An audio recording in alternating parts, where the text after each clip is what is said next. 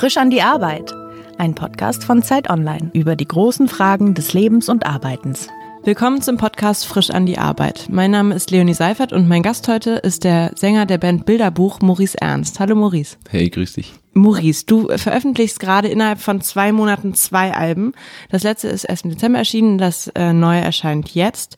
Sprich für eine Menge Arbeit und deshalb möchte ich heute mit dir sprechen. Wie viele Stunden arbeitest du so am Tag? Kannst du das sagen? Hm, wahrscheinlich kann ich das gar nicht so um, umreißen, aber es ist wahrscheinlich unendlich viele auf eine Art und Weise, weil, weil sie halt nicht begrenzt sind, weil ich halt nicht ähm, nach Hause gehe, nie, sondern äh, immer aufstehe und irgendwie im Kopf anfange.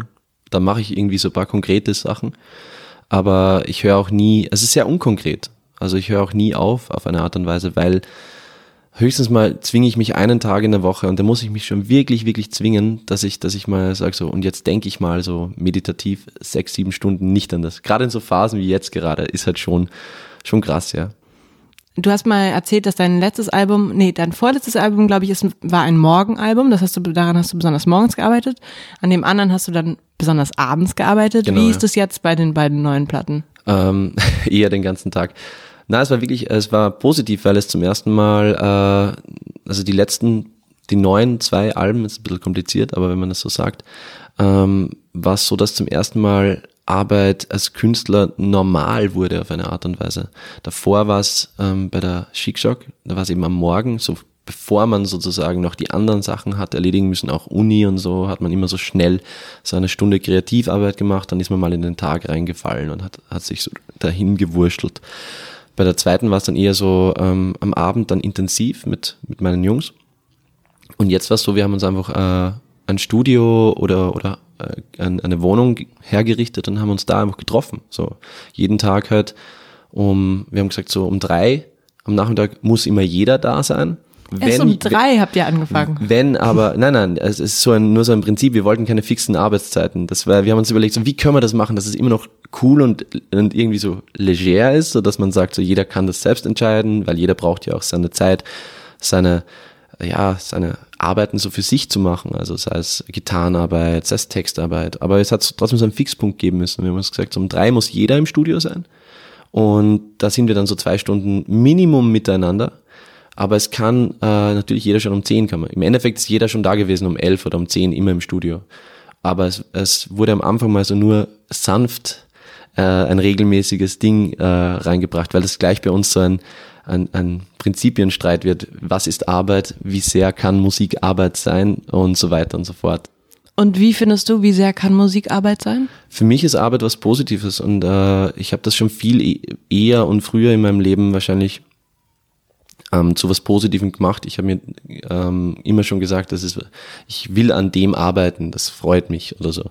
Mike zum Beispiel äh, hat vor ein paar Jahren mit mir immer diskutiert darüber gesagt, du musst, du, wir müssen da länger dran arbeiten, wir müssen das machen. Also nein, er will nicht dran arbeiten, es kommt schon von selber, es wird einfach passieren, äh, so Kreativität und sowas. Und das sind zwei unterschiedliche Ansätze, ähm, wo ich jetzt glaube, jetzt haben wir einen guten Mittelweg gefunden. Es ist eher so dieses Miteinander weiben, was in Wahrheit extrem viel Arbeit ist, weil man ja do, doch nie nie aufhört und, und trotzdem ist es eine der schönsten Arbeiten, die man sich vorstellen kann. Man macht halt Musik, man hört Musik, man macht Musik, man quatscht Blödsinn und im richtigen Moment musst du halt, also in Phasen wie jetzt ist es halt, kommen andere Sachen dazu.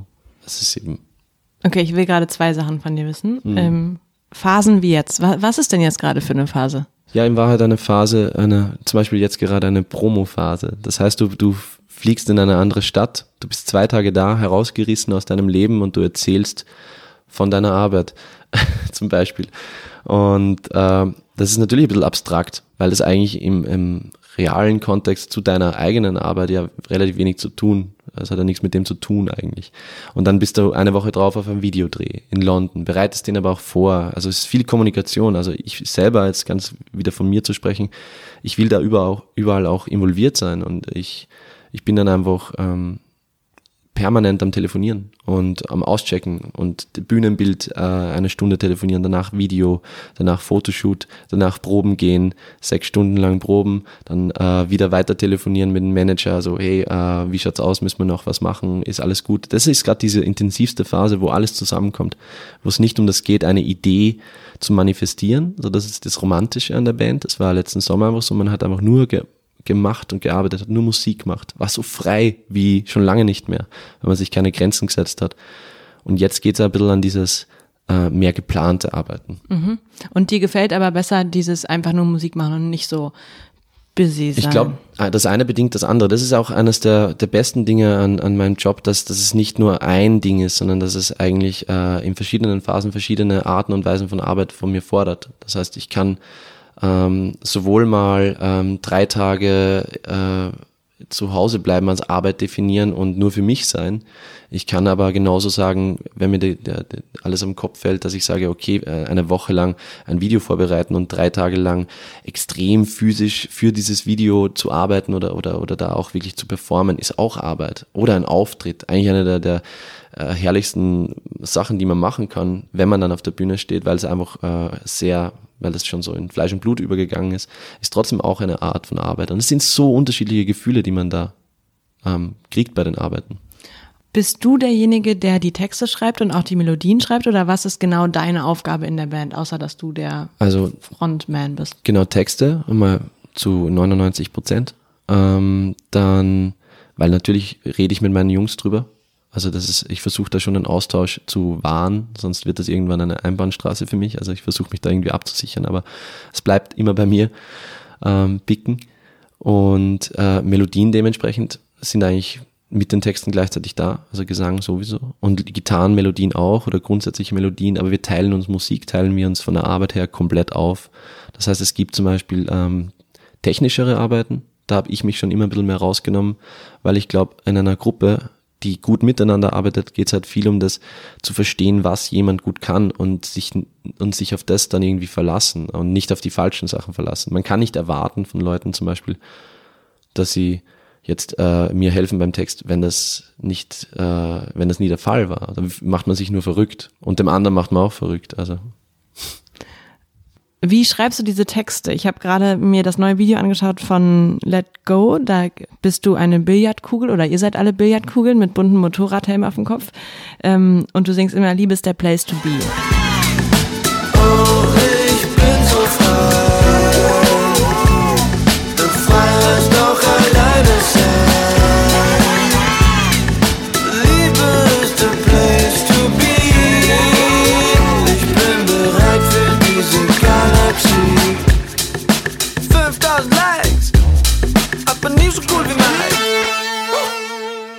Und es wiederholt sich ja sehr oft in deinen Texten so eine, ein, ein Satz.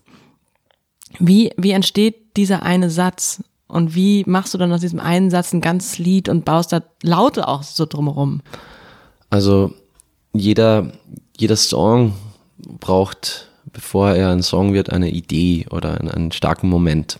Das kann manchmal sein ein, ein Groove oder ein, ein Sound oder sehr oft auch ein Wort also seinen Namen. Man gibt den, der Demo einen Namen. Und das ist, bei Let Go zum Beispiel war das das erste, es war einfach der Name da zum Beat. Und dann hat man das mal und dann hat man so ein bisschen eine Melodie schon im Kopf und dann äh, versucht man das ein bisschen mit Text zu füllen. Und bei Let Go ist der Refrain zum Beispiel, ich wusste, dass ich das un unbedingt äh, so, so relativ äh, lang gezogene Töne haben möchte, die sehr schwebend sind.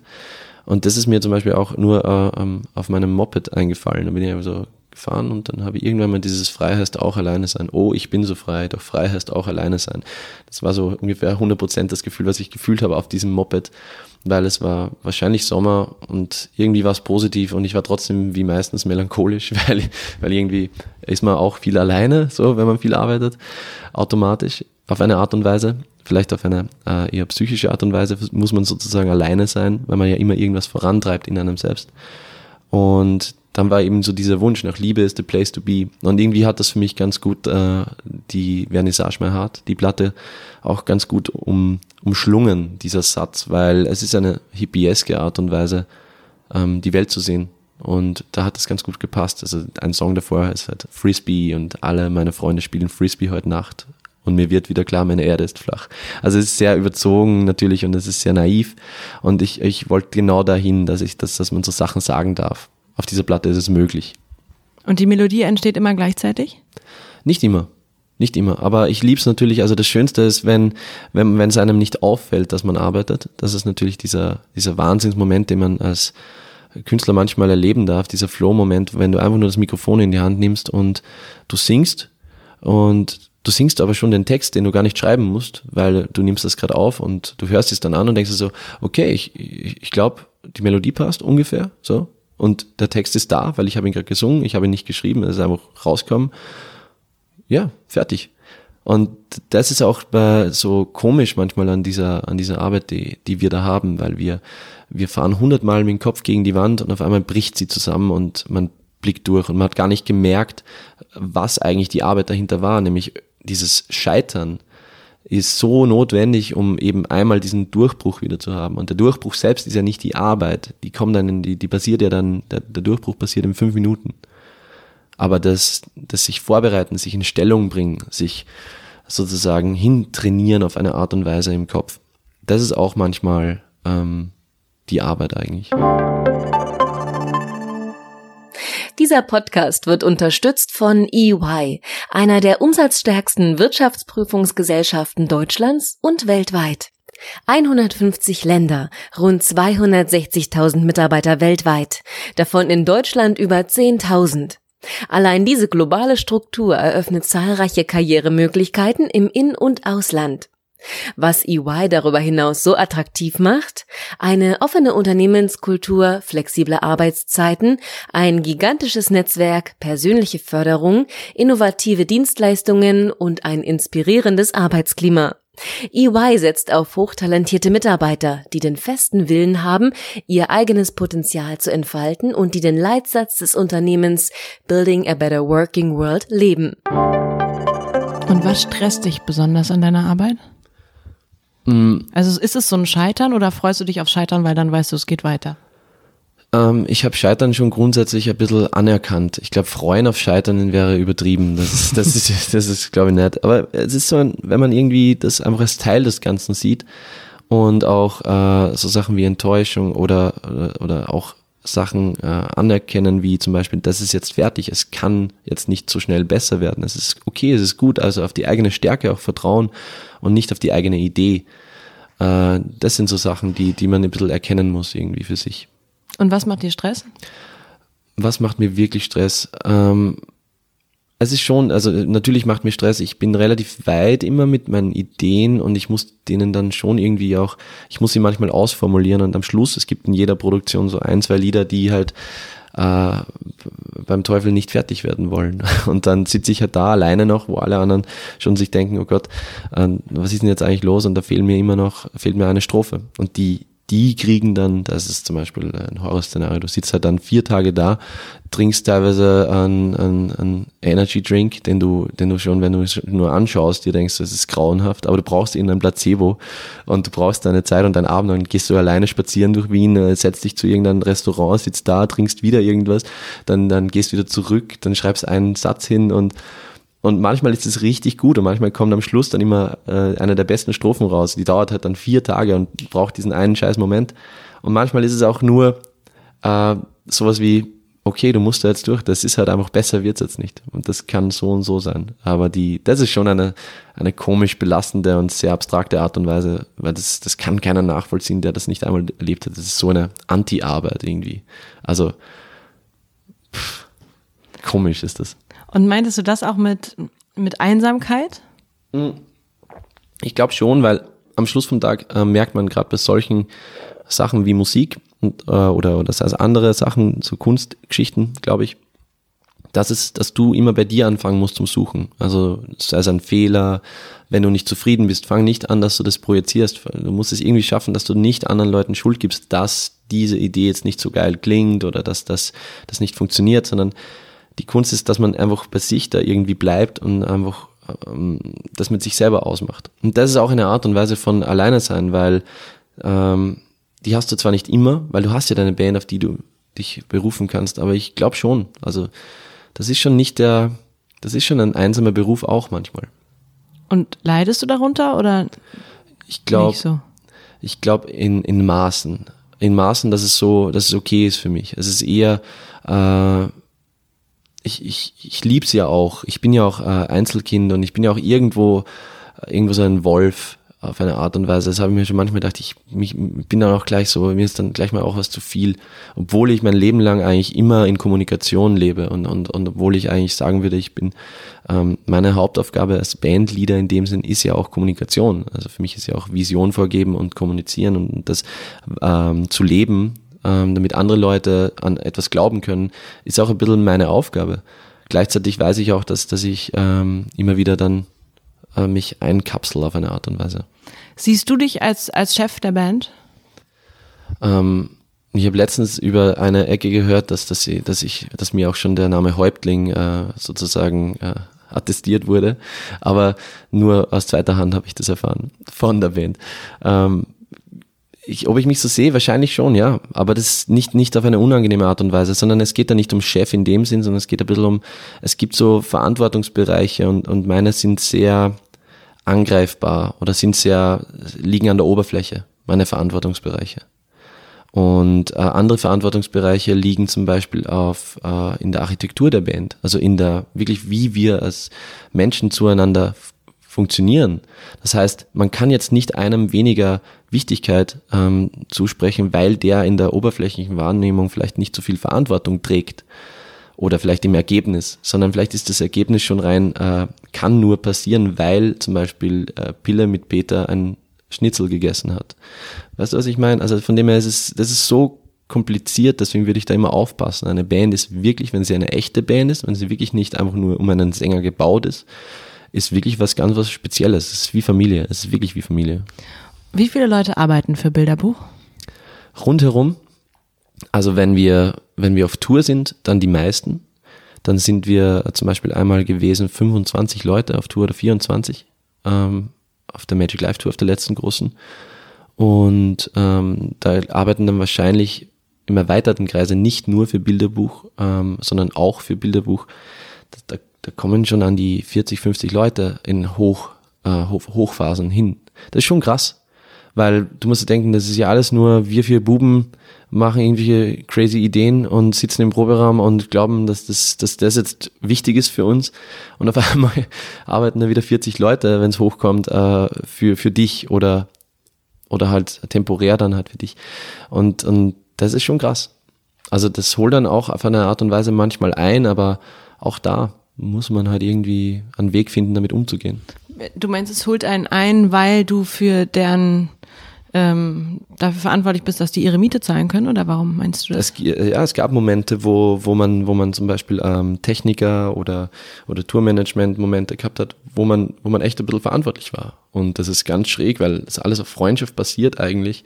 Und auf einmal musst du Entscheidungen treffen, die, die über eine Freundschaft hinausgehen. Und das ist ganz krass. Ich meine, wenn wir immer nur die erfolgreichste Band der Welt werden, dann, dann, dann keine Ahnung, gibt's vielleicht nie, nie Probleme, weil dann wird man einfach immer nur mehr, mehr, mehr und, und es wäre nie jemand rausgeflogen, weil alle Leute sollen sich daran laben. Aber es ist halt irgendwie, ähm, die Realität ist halt einfach, bedeutet Veränderung und, und, und das ist, das ist ganz krass, wenn man merkt, dass ein, aus einer, aus einem Bubentraum in dem Sinn ähm, sowas Großes geworden ist und Leute ja auch, es ist ja ganz was Emotionales, was wir machen. Das ist ja jetzt, wir gehen da auf Tour, haben Emotionen, teilen diese Emotionen mit unserer Crew, betrinken uns mit unserer Crew, feiern mit unserer Crew und dann auf einmal ist die Tour vorbei. Und nächstes Mal wird der vielleicht angerufen, vielleicht nicht angerufen. Und, aber eigentlich ist er dein Freund, weil du hast mit ihm eigentlich die beste Zeit deines Lebens auch verbracht. Ist schon krass. Also das, ist schon, schon ein eigener Schnack. Angerufen oder nicht angerufen, damit meinst du nächstes Mal entscheidet ihr nochmal neu, ob derjenige jetzt wieder dabei ist oder nicht. Du musst eigentlich. Also das ist ja das Traurige, dass das dass die Schattenseite ist. Du kannst ja nicht nur einfach alles gleich lassen, nur um keinen weh zu tun zum Beispiel. Sondern du musst ja eigentlich ganz mal schauen, okay, wir spielen jetzt äh, bewusst eine kleine Tour, eine Clubtour und äh, das heißt aber, es gibt halt, böse gesagt, halt nur ein Drittel Umsatz, weil das ist die Idee und wir haben dementsprechend weniger äh, Crew dabei oder weniger Show dabei, was so viel heißt wie, naja, wir müssen ein bisschen sparen und da wird es auf einmal persönlich. Es kann persönlich werden. Das war eine neue Situation, die wir auch gelernt haben erst, was das bedeutet. Und da stehst du dann auch da und hast auf einmal nicht nur künstlerische Verantwortung oder oberflächliche, schöne Verantwortung, die du, die du trägst und modellierst, sondern du hast auf einmal, bist auf einmal, ohne dass du es gemerkt hast, zu einem Chef, zu einer, zu einer Person geworden, die auch menschlich für äh, wesentlich mehr auf einmal dasteht. So Mhm. in der eigenen Traumwelt gefangen. Und woher kannst du das dann Leuten sagen, nee, du bist nicht dabei oder wir sind nicht zufrieden mit deiner Arbeit? Also so, du entlässt jemanden sozusagen. Also der Punkt ist, erstens mal, das haben wir noch nicht gut gemacht. So. Und, und das ist jetzt genau das Learning. So, also es hat, ähm, es hat dementsprechend auch Probleme gegeben, weil wir uns nicht 100% richtig verhalten haben. Wir hätten das noch viel besser machen müssen und noch viel gescheiter. Also man lernt da extrem da- dazu und man muss, man muss dann eben viel Arbeit auch reinstecken, dass, dass man sich, dass man sich auch äh, wieder, dass das wieder gut ist, so in die Richtung. Also zum Beispiel ein Tontechniker, ähm, Teile der Band wollten was Neues probieren, aber sie haben, und äh, mir war das mehr egal, deswegen habe ich zum Beispiel gesagt, ja bitte erledigt ihr das zum Beispiel. Und ähm, da haben wir nicht geschafft, so richtig eine gute Kommunikation zu finden. Und, und äh, weil wir auch, dass es neu war für uns. Alles ist so, auf einmal, auf einmal ist da um was gegangen, auf eine, auf eine neue Ebene, die uns noch komplett fremd war. Ich glaube, dass man, dass wir nächstes Mal schon mehr Profis sind und nächstes Mal wissen wir auch, wie wir da lässig und ehrlich sein können und nicht äh, verlegen. Verlegenheit bringt keinem was, aber das haben wir natürlich auch noch nicht am Schirm gehabt. Und hast du einen Berater oder einen Mentor, der dir da hilft? Ja, es ist schon unser Manager, also der, mit dem wir unglaublich nahe sind. Der ist ja so alt wie wir und, und der ist auch schon immer dabei.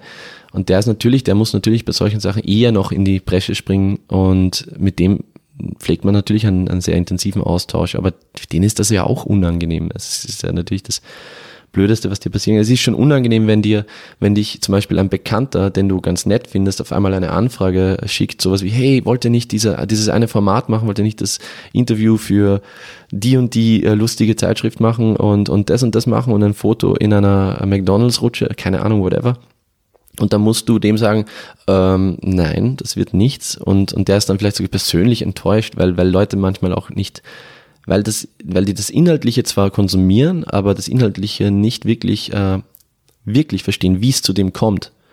Also das ist ja auch dieses, was du bist und was du für ein Image hast, das, das ist ganz spannend, wie, wie die Leute in deiner, in deiner nahen, in deinem nahen Umfeld, wie die das auch ähm, wahrnehmen. Also was davon ist echt, was davon ist eben ganz normal auch geplayt auf eine Art und Weise. Und das ist auch spannend. Hm, heißt das denn, dass Leute, die, die dich als Freund oder als Kumpel sehen oder so, und du merkst plötzlich alles, worüber ihr redet, ist aber am Ende dein Business. Also so, dass es verändert von Freundschaft zu, irgendwie sind das alles, ähm, Ja, ist krass. Das ist, das ist natürlich schleichend. Das, das ist natürlich so ein Ding, ähm, wenn du so einen Beruf hast, dem du, bei dem du nie die Tür zumachst, sondern den, den du immer mitnimmst, ähm, wie meine blonden Haare, die ich mir dann eben zum Beispiel auch in schwarz gewechselt habe, einfach um genau so, so einen Strich zu ziehen für mich. Dann hast du auch das Ding, dass, dass, dass du merkst, äh, alles rund um dich ist so eine Glasglocke. Ich habe das irgendwann mal so mit so einer Käseglocke irgendwie gesehen. So irgendwie hat man das Gefühl, man, man kann zwar überall hinsehen, aber irgendwie ist man so gefangen in irgendeiner Welt, die, die, die einem irgendwie sagt, was man ist und wie man ist. Und, und das ist natürlich auch die Freunde, also dass, dass dann da wirklich wer ähm, wegreist, wenn die Freunde eigentlich alle aus der Crew kommen und extrem nahe sind, ist natürlich nicht so hoch. Du bist halt dann einfach das, was du bist. Und du sehnst dich nach einer Freiheit, die du vielleicht ähm, noch oder schon lange nicht mehr gefühlt hast, weil du denkst, du, du möchtest wieder durch Wände gehen, auf eine Art und Weise. und wenn du das jetzt ähm, dir aussuchen könntest, hättest du dann gerne äh, mehr Freiheiten oder mehr Sinn bei der Arbeit oder hättest du gerne mehr Geld oder mehr Freizeit? Na, mehr Geld ähm, brauche ich hier gerade nicht. Das, das ist gen- eigentlich, äh, ich kann mir mein Essen leisten und ich kann mir, kann mir, ich muss mir keine Gedanken machen um, um den nächsten Drink äh, und, und alles ist gut.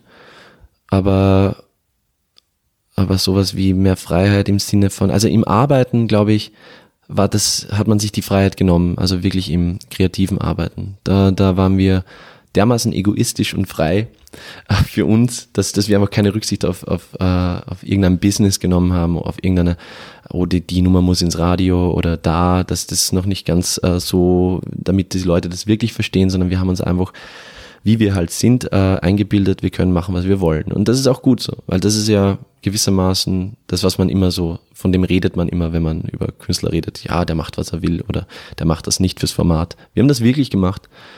Aber privat ähm, wünscht man sich natürlich mehr Freiheit. In dem Moment, wo du etwas bist, was du selber irgendwie lebst, aber nicht 100% immer sein kannst oder willst, wünschst du dir natürlich auch eine Freiheit und kämpfst für die Freiheit. Also das heißt mit, mit dem, dass du was Neues machst, dass du dich emanzipieren willst von dem, was du gemacht hast, dass du nicht zu viel zurückschaust und so. Von dem her, es gibt verschiedene Freiheiten. Vielleicht ist das auch eine Reaktion, also die Freiheit, sich kreativ zu nehmen, äh, Reaktion auf die Freiheit, die man privat vielleicht nicht immer hat. Und bist du für dich selbst ein guter Chef? Ich versuch's. Also ähm, du meinst wirklich für meine Person sozusagen. Ja, also dass du genug auf dich aufpasst und dir halt auch mal einen Tag frei nimmst, wie du eben sagtest, du versuchst immer so einmal die Woche sechs Stunden ich, an, nicht an ich Arbeit glaub, zu ich, denken. Ich, ich, könnte, ich könnte noch ein bisschen besserer Chef für mich selbst sein. Aber, aber im Grunde, ich, ich habe, ich hab, glaube ich, immer, ich, erstens habe ich das Gefühl, ich halte viel aus. So, also, das, also ich habe selten wirklich genug auf eine Art und Weise. Mir macht's ja auch Spaß. Aber aber ich kann auch gut zwei Stunden abschalten. Das kann ich vielleicht sogar, also nur so kurze Naps, Gedankennaps, die, die schaffe ich dann schon. Und kannst du Urlaub machen?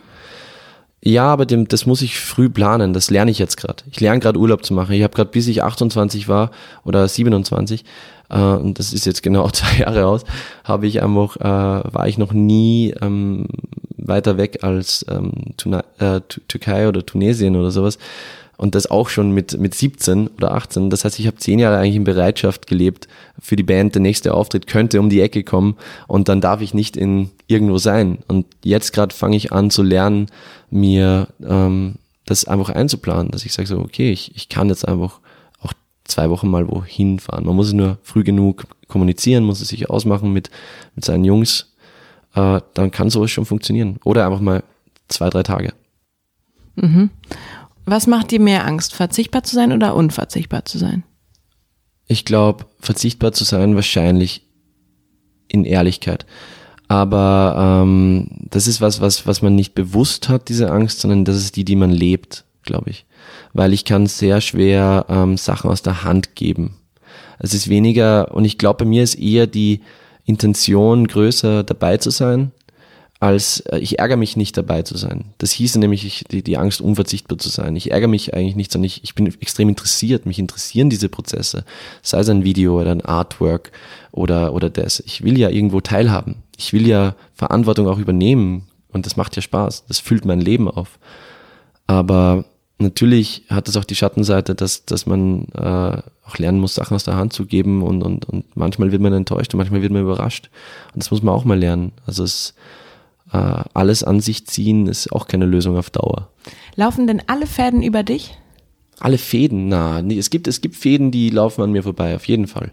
Aber es gibt schon, also alles, was, was, ähm, was man sehen kann oder hören kann, das läuft äh, schon mit mir über mich, ja. Mhm. Aber äh, das wäre, ohne dass das jetzt irgendwie so klingt, das würde ich eben so ein, so ein allein äh, äh, Chef sein, sondern ich, extrem viel Kommunikation ist einfach trotzdem das. Also wenn man eine Entscheidung trifft, dann muss man das kommunizieren. Natürlich, wenn viel Arbeit passiert, dann kann es schon mal passieren, dass man nicht jede Kleinigkeit diskutiert oder dass man Sachen halt einfach macht, weil es einfach nicht möglich ist, äh, immer drei Leuten zu erzählen, was jetzt die Idee ist in der Band, sondern die müssen halt auch ein Vertrauen äh, entwickeln zu einem. Genauso wie ich ein Vertrauen habe, zum Beispiel, ich, ich kenne mich mit technischen Sachen halt nicht mehr aus. Ich habe halt vor drei, vier Jahren aufgehört, ähm, mein Gitarrenequipment oder, oder Gitarrensounds auszuchecken, weil einfach dafür keine Zeit mehr war. Sondern ich habe halt schnell, schnell einen Sound gemacht, habe irgendwas Kreatives vielleicht mal gemacht, aber ich habe die Live-Umsetzung oder so, die technische, da habe ich mich einfach äh, komplett zurücknehmen können. Und damit haben mir meine Jungs halt äh, zum Beispiel unglaublich viel Zeit geschenkt. Trefft ihr demokratische Entscheidungen in der Band oder nach Konsent? Ähm, es wird, also demokratisch ja, aber es wird natürlich viel diskutiert. Ähm, das heißt, man versucht, äh, Ideen natürlich bestmöglich zu argumentieren, wenn man davon überzeugt ist. Also äh, ein Manager wird immer andere, äh, also wird Sachen der Band verkaufen wollen, wie zum Beispiel, wir sollten das machen, weil, auch wenn am Anfang das klingt wie, boah, das ist aber nicht cool, dann, dann muss man dem mal sozusagen zuhören und man muss dem auch vertrauen. Das heißt, es kann auch sein, dass solche Entscheidungen demokratisch gefällt werden, aber nicht immer nur auf Juhu, so auf, sondern es geht in erster Linie auch um Überzeugungsarbeit. Und dann ist einfach so, müssen wir alle eine Entscheidung miteinander treffen. Was uns eigentlich die letzten Jahre relativ leicht gefallen ist, weil wir dort trotzdem meistens miteinander an einen Strang ziehen. Sag mal, was wolltest du als Kind werden? Hm. Ich wollte, ich glaube, Schauspieler ganz am Anfang. Das ist mir, da bin ich draufgekommen, das ist ein ganz ein komischer Beruf, weil, weil in andere Rollen zu schlüpfen, das ist, habe ich irgendwie dann irgendwie gemerkt, das ist doch nicht so geil. Und dann wollte ich Psychologe werden. So, das war schon so ein bisschen weiter dann. Und neben dem habe ich dann eh schon immer Musik gemacht. Aber ich habe gewusst, ähm, dass in Österreich Musiker werden äh, schier unmöglich ist, coole Musik zu machen und gleichzeitig davon leben zu können. Und das war es auch bis 2013 hat es in Österreich de facto keine Band, keinen Musiker gegeben, der, der irgendwie ansatzweise Pop gemacht hat, aber nicht komplett peinlich für nur ein Radio, ähm, so Austauschpop. Und deswegen war das eigentlich so eine Überraschung und hat dann das Leben schon einmal ein umgekrempelt, weil das nicht wirklich, für mich ist das nicht nur am Plan gestanden, sondern es war einfach meine Liebe. Aber dass die dann wirklich real wird und dass man dann einfach so weitergehen kann, wie man sich immer gebärdet hat, so frei eigentlich auch, das ist dann schon geil. Ah, und du dachtest aber anfangs, du willst, du kannst nicht Musiker werden, hauptberuflich, weil Weil man davon nicht nicht leben kann. ist. Genau, weil es einfach in Österreich ähm, auf eine Art und Weise nicht möglich war. Man hätte schon dann irgendwie so so ähm, bescheuerte Jobs machen müssen oder man hätte rein theoretisch das Ganze noch mehr ins Theater bringen müssen und, und solche Wege einschlagen. Dann kann man das schon machen. Aber so die Art und Weise als Band, was als Band, das ist so ganz eine spezielle Art und Weise von Musik. Das ist nicht nur, ich sitze zu Hause und schreibe Musik für einen Film oder, oder eben da oder dort oder, oder produziere Werbungsjingles oder so ein Blödsinn, sondern wenn man wirklich sagt, man will als Band überleben, das war de facto unmöglich. Deine Eltern hatten ja ein Nachtlokal und sind dann aber, glaube ich, da, darüber in die Privatinsolvenz gegangen. Genau. Richtig? Ja. War das deshalb für dich so wichtig, dass dir das halt nicht passiert?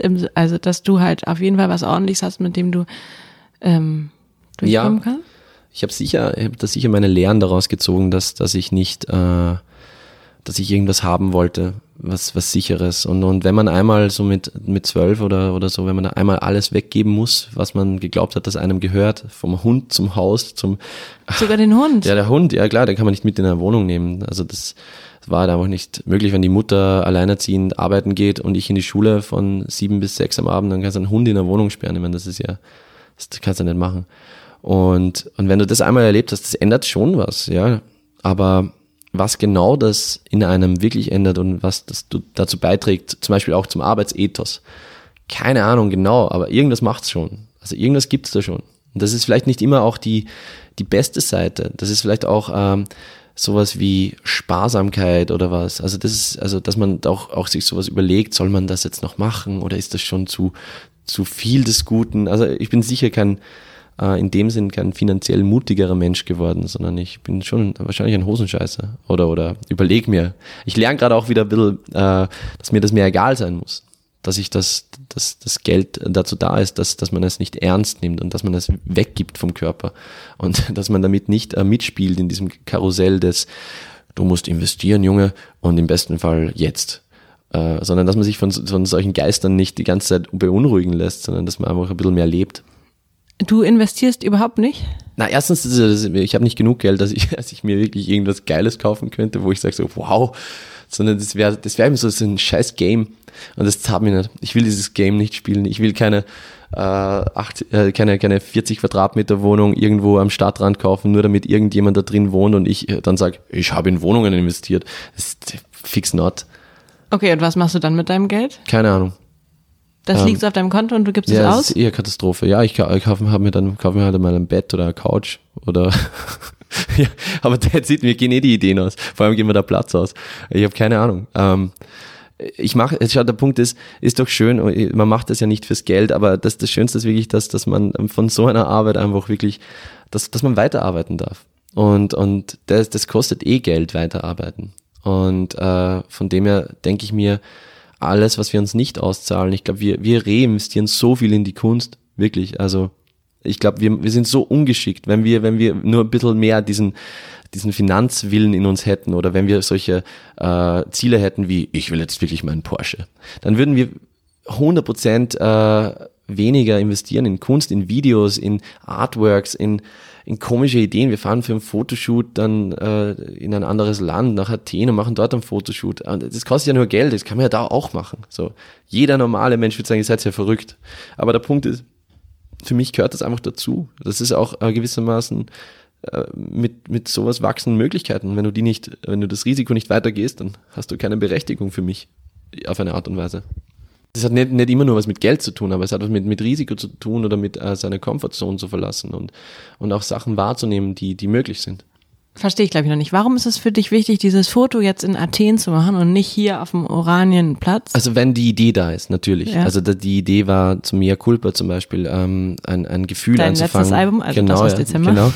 ähm, äh, das Gefühl anzufangen, allein schon wegen dem Wetter. So, wir waren im Dezember dort und wir wollten äh, Sonnenaufgang, Sonnenuntergang äh, Bilder und es war perfekt, es war blauer Himmel und es war genau diese, dieser Moment und das Schöne an den Bildern ist, Neven Alger hat die gemacht, ähm, dass man nicht weiß, ob die Sonne auf oder untergeht. Das ist so ein bisschen das Romantische daran. Das heißt, ist, ist die Welt am Untergehen? Ist die Welt erst am, am Erblühen?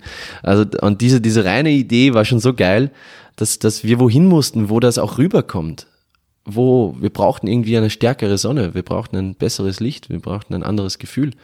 Und das, das ist eben nur heiße Luft, die ich da rede, aber, aber sie ist trotzdem, sie wiegt schwer in meiner Welt. Und deswegen haben wir das dann zum Beispiel gemacht. Ah. Und sag mal, zahlt ihr euch alle das Gleiche aus? Ja, wir, wir haben, unser Modell ist, dass wir jeglichen Erfolg durch fünf teilen.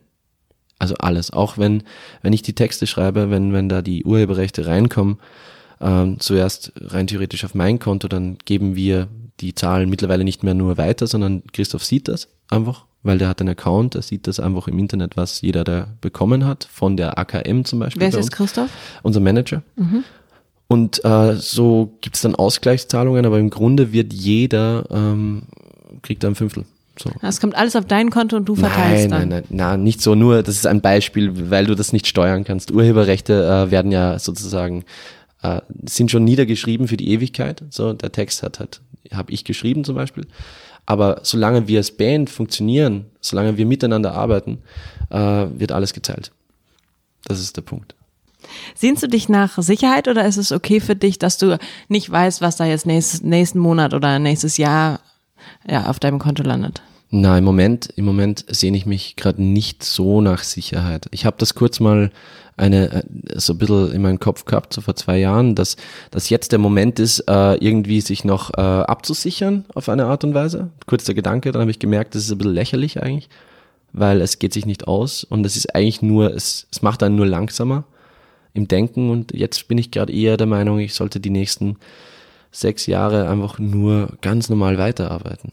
Mich nicht irritieren lassen von irgendwelchen Sicherheitsbla und investiere vielleicht da oder bereite dich vor oder sollte ich da, sondern ich sollte eigentlich 100% versuchen, nicht daran zu denken und einfach noch diesen Elan, den ich habe, noch weiter zu äh, leben. That's it. Und, und, und dann, wenn, wenn ich merke, äh, mir geht mein Sprit aus, dann kann ich anfangen zu denken über, und wo lege ich, wo bette ich mich jetzt? Aber im Moment versuche ich das wegzudrängen wieder.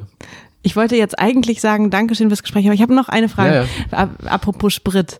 Du hast ja ähm, relativ oder be bekannt wurdet ihr mit dem Song, du musst mir jetzt helfen, Maschinen. Ähm, Maschinen, wo du am Anfang in diesem gelben Lamborghini sitzt und ähm, so das Fenster so langsam runtergeht und raufgeht.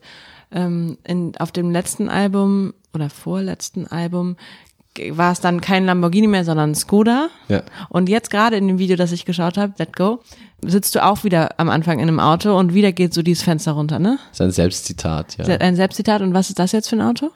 Boah, das war ein Peugeot, lustigerweise. Aber, aber ich glaube, es ist äh, ziemlich wurscht.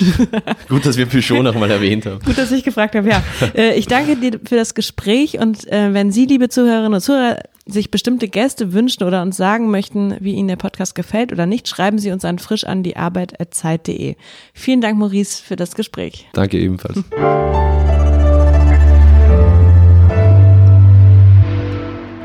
Frisch an die Arbeit, ein Podcast von Zeit Online.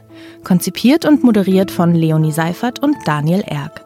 Produziert von Maria Lorenz, poolartists.de.